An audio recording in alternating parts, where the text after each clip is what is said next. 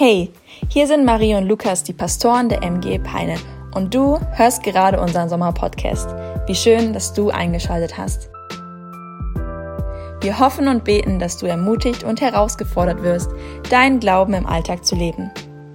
Los geht's mit dieser Episode.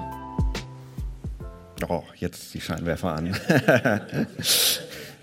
ja, guten Morgen, äh, möchte ich mal sagen in die Runde. Ich freue mich hier nach längerer Zeit mal wieder stehen zu können. Und wir haben ja auch ein tolles Thema, Sommer, Sonne, Superhelden. Äh, Sommer, Sonne, naja, bisschen durchwachsen im Moment. Und das mit dem Superhelden heute Morgen ist auch so ein bisschen durchwachsen. Aber ob die Person, die wir uns heute Morgen mal anschauen wollen, wirklich den Superheldenstatus erlangt, das überlasse ich am Ende eurem Urteil. Dennoch, ähm, es ist ein, ein dankbares Thema. Es gibt ja viele ähm, herausragende Persönlichkeiten in der Bibel zu finden. Und wenn man so als Prediger äh, gefragt wird, ja, sprich dann mal oder such dir einen aus, dann hat man da die volle Bandbreite und die volle Auswahl. Und ich muss sagen, die meisten Superhelden findet man im Alten Testament. Im Neuen Testament wird es schon ziemlich dünn. Da gibt es nur einen Superhelden, wirklichen, und das ist Jesus. Und dann, naja, vielleicht noch Johannes der Täufer und dann Paulus noch oder so, aber dann wird es schon langsam dünne. Und im Alten Testament, da braucht man nur die Bibel aufzuschlagen, da fallen sie aus jeder Seite heraus, so ungefähr. Nun ist es leider so, dass die Leute oder generell äh, die Menschen die alten testamentlichen Geschichten nicht so sehr lieben und lieber was aus dem Neuen Testament hören. Und dann habe ich mir gesagt, okay, ich nehme auch einen Held aus dem Neuen Testament oder einen, den man für einen Helden halten kann aber um das Alte Testament nicht ganz zu vergessen, brauchen wir auch eine Geschichte aus dem Alten Testament dazu. Wer jetzt vollkommen verwirrt ist, ist kein Problem. Ihr werdet es gleich sehen, worauf ich hinaus will. Und zwar die, den ersten Text, den wir lesen wollen, den finden wir im Alten Testament, im vierten Mose. Und zwar Kapitel 21, die Verse 4 bis 9. Es geht dort um die Wüstenwanderung des Volkes Israels. Und da heißt es hier, da zogen sie vom Berg Hor weg auf dem Weg zum Roten Meer, um das Land der Edomiter zu umgehen. Aber das Volk wurde ungeduldig auf dem Weg. Und das Volk redete gegen Gott und gegen Mose. Warum habt ihr uns aus Ägypten heraufgeführt, damit wir in der Wüste sterben? Denn hier gibt es weder Brot noch Wasser und unsere Seele hat einen Ekel vor dieser elenden Speise. Das war das Manna, was Gott ihnen schickte. Da sandte der Herr Seraphschlangen unter das Volk, die bissen das Volk, so dass viel Volk in Israel starb. Da kamen sie zu Mose und sprachen, wir haben gesündigt, dass wir gegen den Herrn und gegen dich geredet haben. Bitte doch den Herrn, dass er die Schlangen von uns wegnimmt. Und Mose bat für das Volk. Da sprach der Herr zu Mose, mache dir eine Schlange aus Erz und befestige sie an einem Feldzeichen.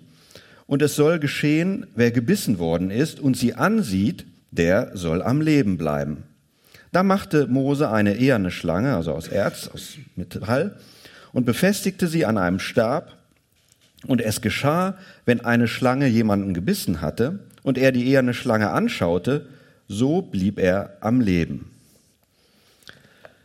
bis hierher. Und jetzt nehmen wir gleich den zweiten Text dazu, dann wird das Ganze etwas klarer. Und zwar finden wir den Text im Neuen Testament, im Johannesevangelium, Kapitel 3, ab Vers 1.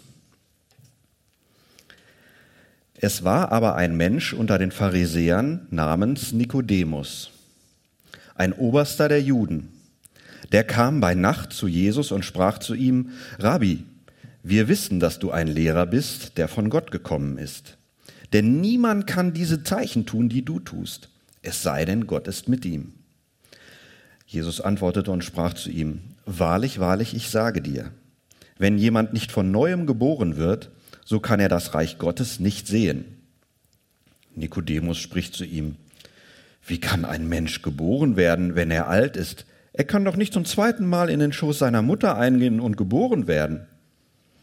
Jesus antwortete, Wahrlich, wahrlich, ich sage dir, Wenn jemand nicht aus Wasser und Geist geboren wird, so kann er nicht in das Reich Gottes eingehen. Was aus dem Fleisch geboren ist, das ist Fleisch, und aus dem Geist geboren ist, das ist Geist. Wundere dich nicht, dass ich dir gesagt habe, ihr müsst von neuem geboren werden. Der Wind weht, wo er will, und du hörst sein Sausen, aber du weißt nicht, woher er kommt und wohin er geht. So ist jeder, der aus Geist geboren ist. Nikodemus antwortete und sprach zu ihm, wie kann das geschehen? Jesus erwiderte und sprach zu ihm, du bist ein Lehrer Israels und weißt das nicht? Wahrlich, wahrlich, ich sage dir, wir reden, was wir wissen und wir bezeugen, was wir gesehen haben, und doch nehmt ihr unser Zeugnis nicht an. Glaubt ihr nicht, wenn ich euch von irdischen Dingen sage, wie werdet ihr mir glauben, wenn ich euch von den himmlischen Dingen sagen werde? Und niemand ist hinaufgestiegen in den Himmel, außer dem, der aus dem Himmel herabgestiegen ist, dem Sohn des Menschen, der im Himmel ist. Und, liebe Gemeinde, jetzt kommt's. Und wie Mose in der Wüste die Schlange erhöhte, so muss der Sohn des Menschen erhöht werden, damit jeder, der an ihn glaubt, nicht verloren geht, sondern ewiges Leben hat.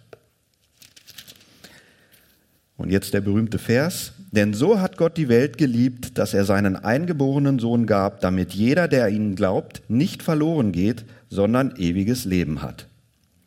Bis hierher. Also wir sehen, die Geschichte mit den Schlangen in der Wüste hat unmittelbaren Zusammenhang mit der Geschichte hier mit dem Nikodemus, wie es uns berichtet wird. Und natürlich, es soll heute Morgen um diesen Nikodemus gehen, der jetzt gar nicht so als Superheld eigentlich gesehen wird erstmal, aber wir werden mal schauen.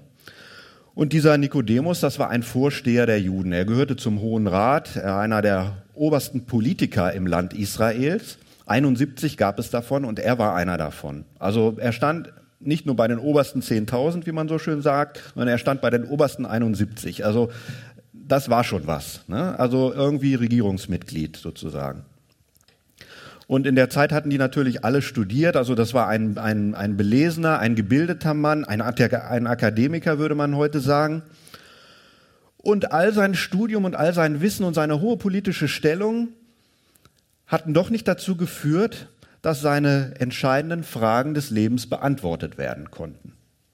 Und er hatte wahrscheinlich von Jesus gehört, vielleicht hatte er ihn sogar im, im Tempel predigen sehen.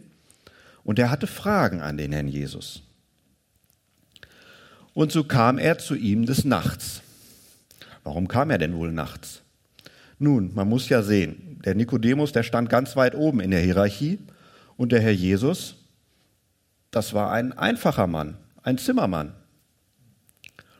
Und wenn der Akademiker Fragen vom Leben hat, zum Leben hat oder äh, nicht weiter weiß, dann passt das nicht so gut, wenn er zu einem Zimmermann geht, um das dann mit ihm zu besprechen. Genauso, wenn ihr irgendwie krank seid und ins Krankenhaus müsst, wollt ihr ja auch eure Krankheit mit dem Chefarzt besprechen und nicht mit dem Pförtner, der da unten sitzt. Also das ist klar.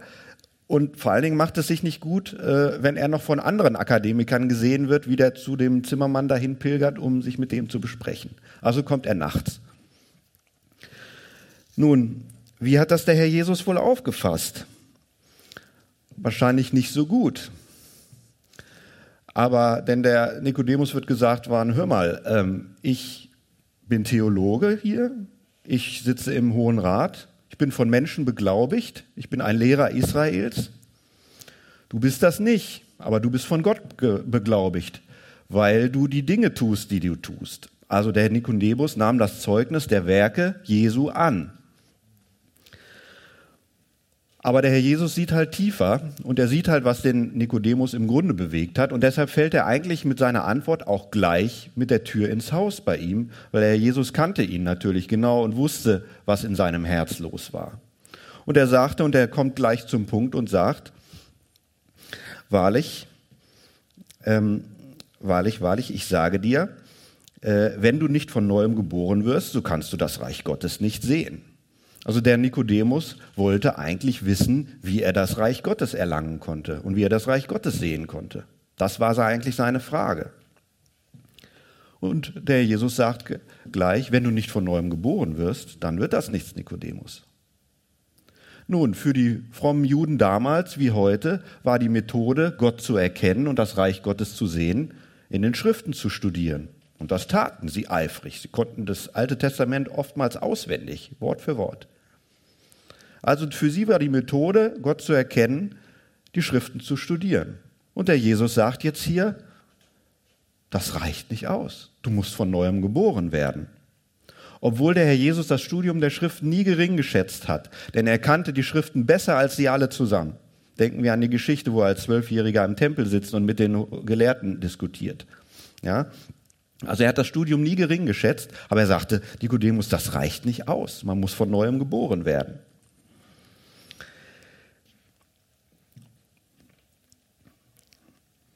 Und das Erstaunliche ist jetzt hier, dass der Herr Jesus offensichtlich diese Neugeburt nicht wortwörtlich meinte. Aber Nikodemus verstand das wortwörtlich. Denn er fragt ja, wie kann ich denn in den Schoß meiner Mutter zurückkommen und von neuem geboren werden? Wie soll denn das gehen?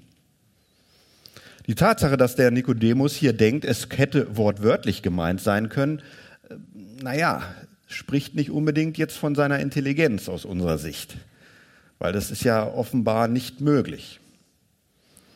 Wie hat es also der Herr Jesus gemeint, als er ihm diese Antwort gab? Da müssen wir vielleicht einmal schauen, was die Geburt überhaupt ist. Vielleicht stelle ich dir am, einmal eine Frage am Anfang. Wie verstehst du denn das Wort, was der Herr Jesus hier sagt, die Wiedergeburt? Wie verstehst du das ganz persönlich?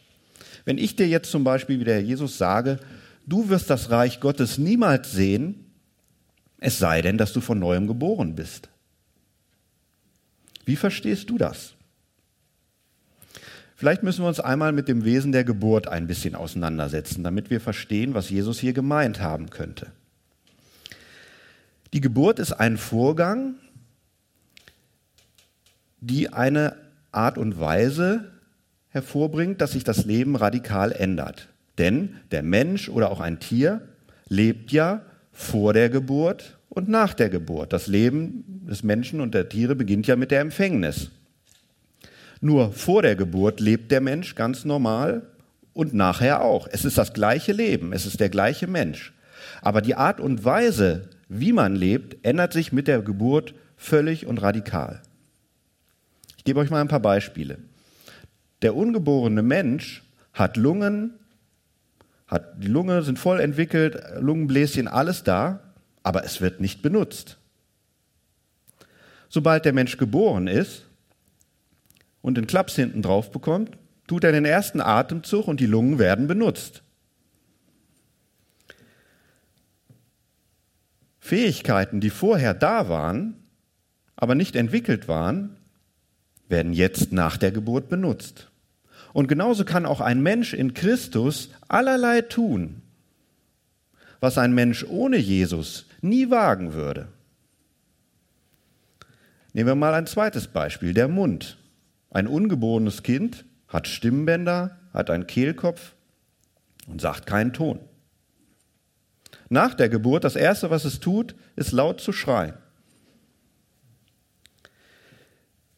Ein ungeborenes Kind zum Beispiel merkt auch nichts von der Welt um die Mutter herum, hat keine Vorstellung davon. Und genauso ist auch ein Mensch ohne Christus hat keine Vorstellung von der Welt des Reiches Gottes, obwohl sie existiert, obwohl sie da ist. Genauso wie die Welt um die Mutter herum existiert. Und die Mutter lebt darin und freut sich darin, aber das ungeborene Kind vor der Geburt, keine Ahnung von diesen Dingen. Es lebt und tappt quasi im Dunkeln. Es hat Augen, aber und sieht es nicht.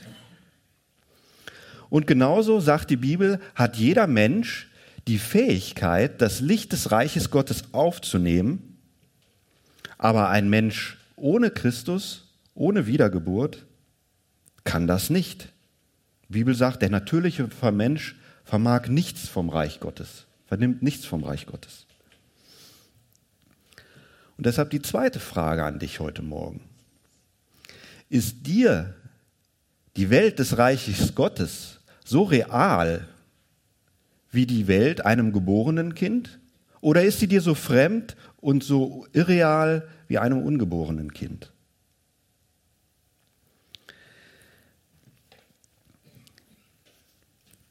Als unser Nikodemus dies hörte vom Herrn Jesus, stand er völlig perplex da und sagte, ja, Rabbi, wovon redest denn du? Unser Nikodemus, das war auch so ein ungeborenes Kind. Keine Vorstellung außerhalb seines Erkenntnisbereiches. Und man erlebt das oft, wenn man von diesen Dingen mit Leuten redet, dass sie nicht mehr mitkommen, dass sie einfach nicht verstehen. Was ist dann zu tun? Erstmal geduldig bleiben. Hat der Herr Jesus hier auch gemacht. Was macht er jetzt? Er hat also dem Nikodemus versucht zu erklären, dass die Wiedergeburt, das Sehen des Reiches Gottes und das Glauben an ihn ein und dieselbe Sache sind. Das ist eine, mathematisch gesehen, eine Gleichung. Ist drei Dinge, die man miteinander gleichsetzen kann. Die Wiedergeburt, das Reich Gottes und den Glauben an ihn. Und er muss feststellen, der Nikodemus kommt nicht mit. Also muss er einen zweiten Versuch starten, um ihn dann doch noch abzuholen. Nun kann man sagen, der Nikodemus war ja nun eher Theologe und Politiker und eher nicht ein Gynäkologe. Also insofern war das jetzt nicht sein Spezialgebiet, das mit der Geburt. Insofern mögen wir ihm verzeihen, dass er das nicht gleich verstanden hat. Also geht der Herr Jesus auf ein Prinzip zurück, das auch heute noch in den Wissenschaften und, und in den Studiengängen angewandt wird, um an Erkenntnis zu gewinnen. Und man kann einfach sehen, es gibt nichts Neues unter der Sonne. Selbst der Herr Jesus verwendet vor 2000 Jahren schon Prinzipien, die auch heute noch in der Wissenschaft absolute Gültigkeit haben. Und zwar, wenn man an irgendeiner Sache nicht weiterkommt und irgendwas nicht versteht und in der Forschung nicht vorankommt, dann muss man immer auf das zurückgehen, was bekannt ist. Man muss auf einen Standpunkt zurückgehen oder auf, eine, ähm, auf, auf Erkenntnisse zurückgehen, die den Leuten bekannt sind und die unumstößlich feststehen. Und genau das macht der Herr Jesus jetzt hier mit dem Nikodemus auch. Er hat gesehen, dass mit der Geburt hat nicht geklappt, aber vielleicht, wenn ich jetzt ein theologisches Thema ins Spiel bringe, vielleicht kommt er dann mit. Und das macht der Herr Jesus jetzt hier. Und deshalb verweist er auf die Geschichte in der Wüste mit den Schlangen und dem Volk Israel.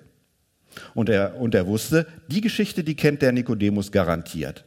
Und als er die erwähnte mit den Schlangen in der, in der Wüste, da wusste der Nikodemus auch sofort Bescheid. Ach ja, es geht um das Volk Israel. Ja, dieser Haufen ähm, äh, entlassener oder, oder entlaufener Sklaven, die da undiszipliniert und murrend in der Wüste wanderten, weil ihnen kein Brot und Wasser da war und das Essen, das sie kriegten, das ihnen nicht schmeckte. So, und da waren sie unzufrieden und haderten mit Gott und mit Mose.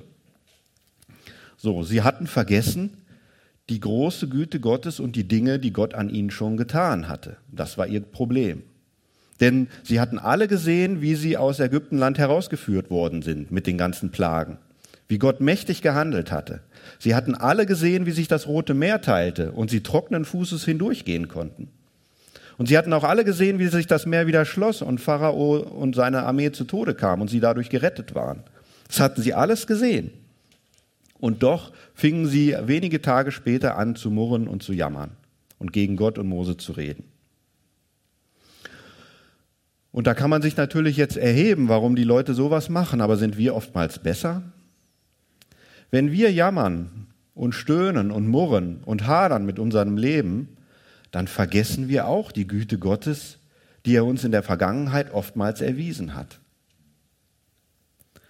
Und die Reaktion darauf ist erstaunlich. Ich sage mal so, Gott antwortet auf diese Reaktion als ein Vater. nicht als ein Großvater, sondern als ein Vater. Wisst ihr, ein Großvater, der will ja immer verwöhnen und es den Enkeln besonders gut machen. Und deshalb wird ja Gott auch gerne so als Großvater allgemein gesehen, weil der sitzt da oben mit einem langen Bart, hört schlecht, kriegt da alles nicht so richtig mit und ist meistens immer gut gelaunt und friedlich dabei. Und so möchten alle einen Gott haben. So. Aber Gott ist nicht so ein Großvater. Gott ist ein Vater. Der sieht alles ganz genau und der haut auch mal mit der Faust auf den Tisch. Genauso auch hier. Gott schickt diese Schlangen und viel, viele Menschen aus dem Volk werden dadurch getötet, bis sie dann letzten Endes umkehren und Mose bitten, er soll doch bei Gott wieder ein gutes Wort für sie einlegen, dass die Schlangen endlich weggehen. Mose tut das auch, aber Gott antwortet ganz anders, nämlich merkwürdig. Er sagt Mose, mach dir eine Schlange aus Erz, aus Metall, stecke die auf einen Spieß und stelle das Zeichen im Lager auf und jeder, der darauf blickt und gebissen worden ist vorher, der soll geheilt werden.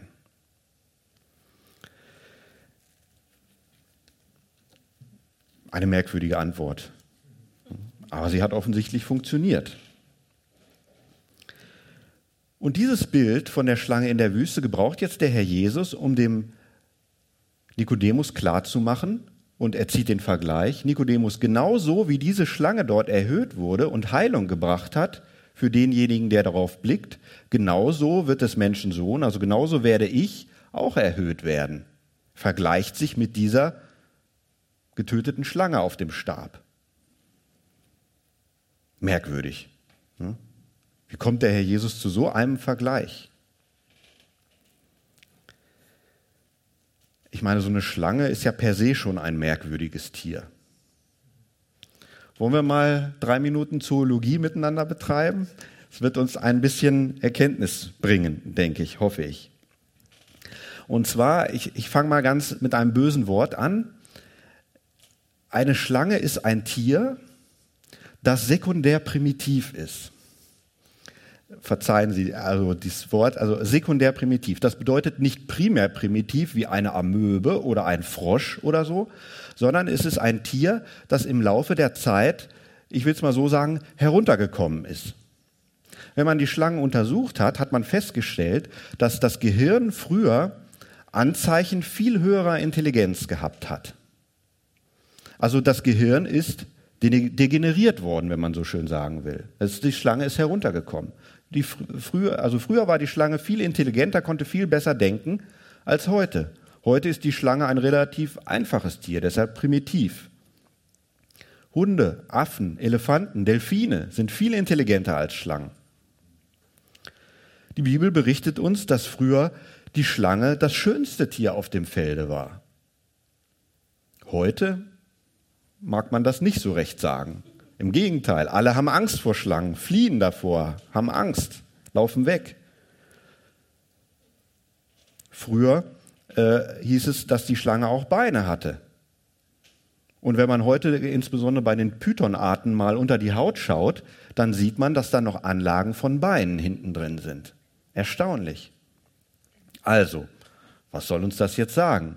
Früher intelligent und hübsch und Beine, und heute dumm, hässlich und auf dem Boden kriechend. Ja, was ist da passiert? Und noch mehr. Eine Schlange, die aufgespießt ist auf einem Stab, hat quasi die letzte Stufe der Entartung erreicht. Sie ist getötet. Ein getötetes Tier ist nicht mehr gefährlich, ist nicht mehr giftig, kann sich nicht mehr wehren, hat also das letzte Stadium des, des Daseins vor, vor dem Vergangen erreicht. Und damit vergleicht sich jetzt der Herr Jesus. Das ist fast Gotteslästerung, möchte man meinen.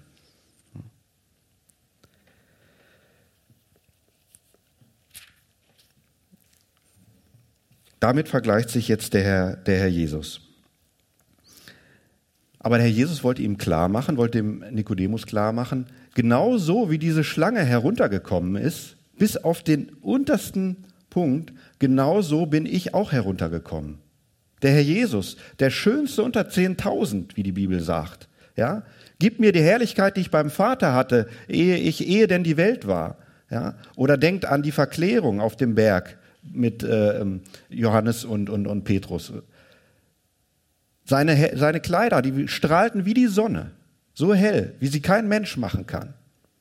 Und dieser größte und schönste unter allen kommt herunter, kommt in einem Stall zur Welt, weil kein Platz in der Herberge ist, kommt ans Kreuz, blutend, triefend vor Speichel, weil sie ihn bespuckt haben und verhöhnt haben, die Seite geöffnet, Blut und Wasser kommt raus von dem Speer, hängt da, kann kaum noch atmen.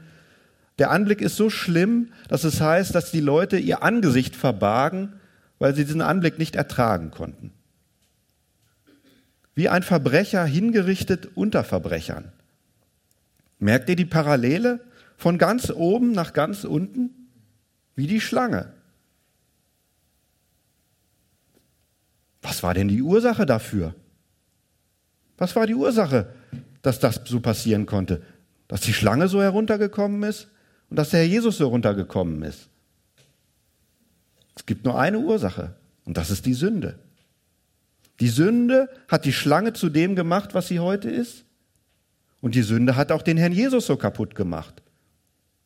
Und die Sünde macht auch uns so kaputt, wenn wir nicht auf ihn blicken, wenn wir nicht auf die erhöhte Schlange blicken. Das ist das, was der Herr Jesus dem Nikodemus hier klar machen will.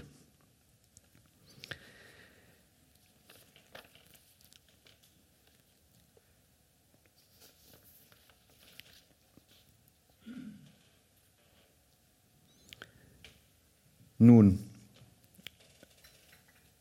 ein Mensch, der gläubig ist und dem Herrn nachfolgt, nehmen wir das mal als Beispiel. Der kommt in schlechte Gesellschaft und ja, lässt sich mit den falschen Freunden ein, hat Beziehungen, das wird nichts, es geht auseinander, kommt die nächste und so weiter und so fort. Schauen Sie einem solchen jungen Menschen nach ein paar Monaten oder nach ein paar Jahren mal in die Augen. Sie sehen die Desillusion, die Enttäuschungen, die da sich drin spiegeln, die Härte in den Gesichtszügen. Ich habe Augen im Kopf, ihr auch. Das kann jeder sehen. Oder nehmen Sie Menschen aus Kulturkreisen, wo die Lüge genauso viel gilt wie die Wahrheit. Schauen Sie mal so einem Menschen ins Gesicht, der darauf aus ist, Sie von morgens bis abends nur zu belügen und zu betrügen. Das kann man sehen. Die Sünde macht kaputt. Die Sünde degeneriert. Die Sünde lässt einen herunterkommen. Und wenn man feststellt und das erkennt, dass ich gebissen worden bin von der Schlange, dass ich gesündigt habe, dass ich dadurch herunterkomme, dass ich dem Tode entgegengehe, dass ich verloren bin, dann hilft nur der Blick auf Jesus. Dann hilft nur der Blick auf die Schlange, um geheilt zu werden. Und dann muss man sagen, Herr Jesus, ich bin gebissen worden, aber ich erlaube dir, meine Sünde zu tragen und mich heil zu machen. Und dann geschieht es. Und da braucht man gar nicht viel Aufhebens drum zu machen. Das kannst du an deinem Platz machen, wo du jetzt gerade sitzt dem Herrn Jesus, auf Jesus zu blicken und ihm erlauben, deine Sünde zu tragen. Ich will euch dazu mal eine Geschichte erzählen. Das ist eine Geschichte, die kann man auch Kindern gut erzählen, so vom Schlafengehen und so. Und zwar ist das die Geschichte von dem Volk Israel, das da auch in der Wüste war und wo die Schlangen dann in das Lager kommen. Und da ist so ein Familienvater, der sitzt da in seinem Zelt und er wurde jetzt auf einmal auch von so einer kleinen Schlange gebissen. Und er sagt da, und da sagt die Frau dann zu ihm, ja, dann geh da hin, Mose hat die Schlange aufgerichtet und äh, dann brauchst du nur drauf zu gucken und dann ist alles gut. Da sagt er, ach, das ist doch Aberglaube. Das ist doch Autosuggestion, wie mir mal jemand sagte. Es ist Autosuggestion. Das kann doch gar nicht sein. Ja, und er bleibt da in seinem Zelt und salbt da die Stelle ein, aber es hilft alles nichts. Es wird immer dicker und blau und grün und rot und tut weh und schmerzt und kann schon schlecht atmen, hat keinen Appetit mehr und will auch nichts essen und gar nichts. Es wird immer schlimmer und läuft schon grün und blau an. Aber er geht nicht hin. Und die Frau sagt und, und drängelt und sagt, jetzt nun geh doch hin, sonst stirbst du. Ja, und am Ende, als es dann doch so schlimm ist, ja, dann geht er halt hin und guckt dann da auf die Schlange und im selben Augenblick wird er gesund. Ja, und er kommt nach Hause, ist alles wieder gut, hat auch wieder Appetit. Und äh, Frau hat das Essen schon vorbereitet und er kommt da rein, Kinder kommen zu Tisch, alle zusammen. Und gerade in dem Augenblick, wo er sich auf seinen Platz setzen will, da ist schon wieder so eine kleine Schlange auf dem Sitz drauf und beißt ihn hinten rein. Und da sagt er, oh, naja, jetzt bin ich einmal hingegangen, das wird ja dann wohl reichen. Und dann will er essen und er hat schon keinen Appetit mehr und es wird wieder dick und tut alles weh und ja, kann auch wieder schlecht atmen. Und seine Frau sagt, naja, lieber Mann, was ist zu tun? Geh halt noch mal hin und guck. Ja, na, na, na, und es wird immer schlimmer, läuft wieder blau an und so weiter und so fort. Naja, am Ende geht er dann wieder hin und guckt auf die Schlange und wird wieder gesund im selben Augenblick. Und er kommt zurück, jubilieren, Freude strahlen, alles wunderbar, setzt sich an den Tisch und isst und alle sind zufrieden, freut sich. Ja, und der Tag ist rum und er will sich dann auch zu Bett begeben abends. Und gerade wie er seinen Kopf auf das Kissen legt, ist schon wieder eine kleine Schlange da und beißt ihn. Ja, und ihr könnt vorstellen, was passiert. Es geht wieder von vorne los. Also, ihr Lieben, was ist die Methode, um ständig geheilt zu werden? Ständig auf Jesus zu blicken, oder? So funktioniert's. Das ist das siegreiche Leben, das Leben im Geist, das Leben in der Heiligung, ständig auf Jesus zu blicken. Es reicht nicht zu sagen, vor so und so vielen Jahren habe ich mal mich bekehrt und das reicht mir jetzt. Nein, man muss sagen, vor so und so vielen Jahren habe ich mich mal bekehrt und seitdem blicke ich ständig auf Jesus. Das ist das, was uns im 2. Korinther 3, Vers 18 gesagt wird. Da heißt es nämlich, wir aber, die wir beständig blicken auf Jesus, werden etappenweise verwandelt in sein Ebenbild. Das ist das Gleiche.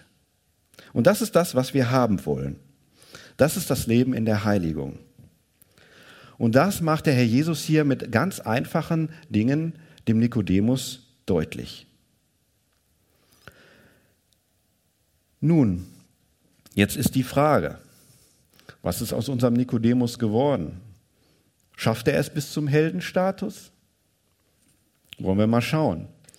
Wie er direkt auf die Sprache des Herrn Jesus hier und, und die Erläuterung geantwortet hat, ist uns nicht überliefert. Aber wir wissen, einige Kapitel weiter wird er namentlich erwähnt, dass er während der Verurteilung des Herrn Jesus im Hohen Rat dagegen gestimmt hat und dass er nicht dafür war, dass Jesus verurteilt werden sollte. Und danach, nach seiner Kreuzigung, hat er unter Einsatz seines Lebens, auch da wird er namentlich erwähnt, unter Einsatz seines Lebens ähm, dafür gesorgt, dass der Leichnam des Herrn Jesus von Pilatus herausgegeben wurde und eine sage ich mal, würdevolle Bestattung wenigstens erfahren durfte. Also insofern möchte ich mal sagen, der Nikodemus, das, was der Jesus hier ihm erzählt hat, das hat gefruchtet am Ende. Beim ersten Mal hat es noch nicht geklappt, aber die zweite Erklärung hat gesessen, definitiv. Und manchmal, sage ich, wird man auch schon zum Helden, wenn man einfach nur die richtigen Fragen stellt. Und das hat er hier definitiv getan.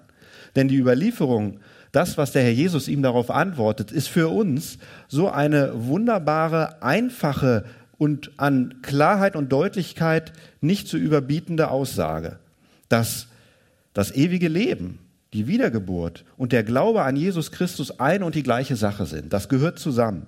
Wie drei Seiten einer Münze, obwohl eine Münze nur zwei hat. Aber das gehört zusammen. Es ist nicht voneinander trennbar. Insofern möchte ich auch unseren Nikodemus in den Heldenstatus erheben. Insofern hat er dann auch äh, in, in unserer Predigtreihe etwas verloren gehabt. Dennoch, eine spannende Sache. Man sieht halt, wie die Leute suchend und fragend sind und wie es oftmals nicht einfach ist. Aber wie doch Jesus geduldig den Menschen nachgeht, obwohl er scheu war, obwohl er nur bei Nacht sich hingetraut hat. Aber doch war er suchend und aufrichtig und das sieht Gott. Gott sieht das Herz. Gott wusste, wo sein Problem war. All sein Studium hat ihm nicht geholfen, ähm, Antwort auf die Frage zu finden, wie er ins Reich Gottes gelangt. Erst das Gespräch mit Jesu hat ihm dazu verholfen. Der Herr möge auch uns dazu helfen, die richtigen Fragen an ihn zu stellen. Amen. Ich will noch zum Abschluss kurz beten. Ja, Vater im Himmel, wir danken dir für dein Wort und für die Geschichten in deinem Wort, die so unmittelbar miteinander zusammenhängen, dass wir diesen roten Faden in der Bibel einfach von den ersten bis zu den letzten Seiten sehen können. Wir danken dir dafür, dass du den Menschen nachgehst und dass du jedem Einzelnen nachgehst und dass du für jeden in seiner persönlichen Situation die richtige Antwort parat hast, Herr. Dafür danken wir dir. Und du hast auch für jeden von uns hier heute Morgen die richtige Antwort parat. Herr, gib das einfach, dass die Herzen offen sind und das hören, Herr. Und dass Menschen dir die Fragen ihres Lebens bringen und sie von dir beantworten lassen, Herr. Wir bitten dich darum, dass du uns segnest beim Nachdenken über diesen Text. Amen.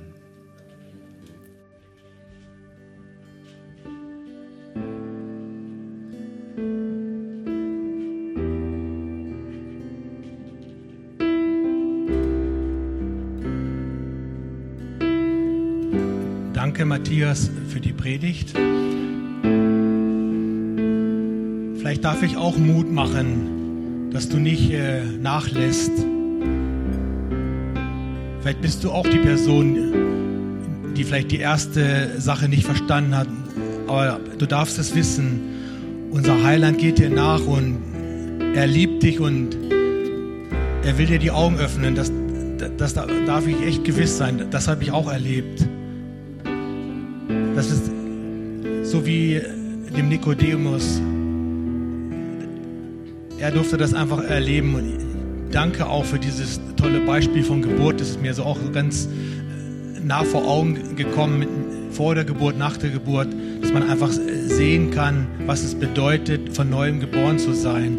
Einfach in den Augen Gottes zu sehen. Und das ist auch unser Wunsch. Und dass du das einfach erlebst, nach dem Gottesdienst einfach auch noch Zeit. Du kannst gerne äh, zu Matthias gehen, wir, kannst zu mir kommen, wir können zusammen beten.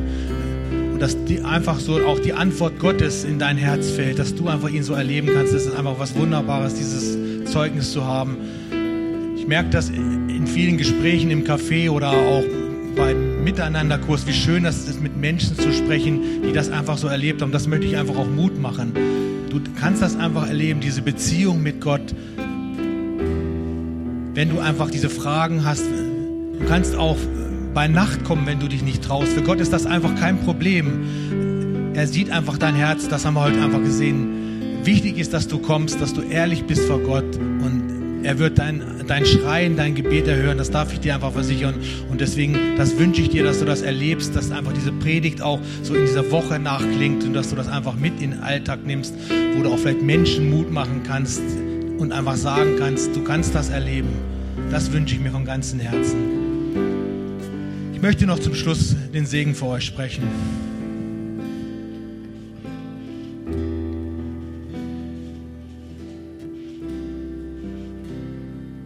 Ja, Herr Jesus, es ist einfach wunderbar zu sehen, dass jeder von uns wichtig ist, dass du ihn einfach so liebst, dass, du, dass wir heute auch daran gedacht haben, was du Großes am Golgatha getan hast, weil jeder wichtig ist, weil du jedem nachgehst, weil du jeden über alles liebst und lass das einfach auch diese Botschaft am heutigen Tage sein, dass wir einfach jeden Tag neu deine Vergebung, deine Liebe brauchen, dass es nicht irgendwie mal von früher was war, sondern dass es erlebbar ist, täglich neu, was du für uns am Kreuz von Golgatha getan hast.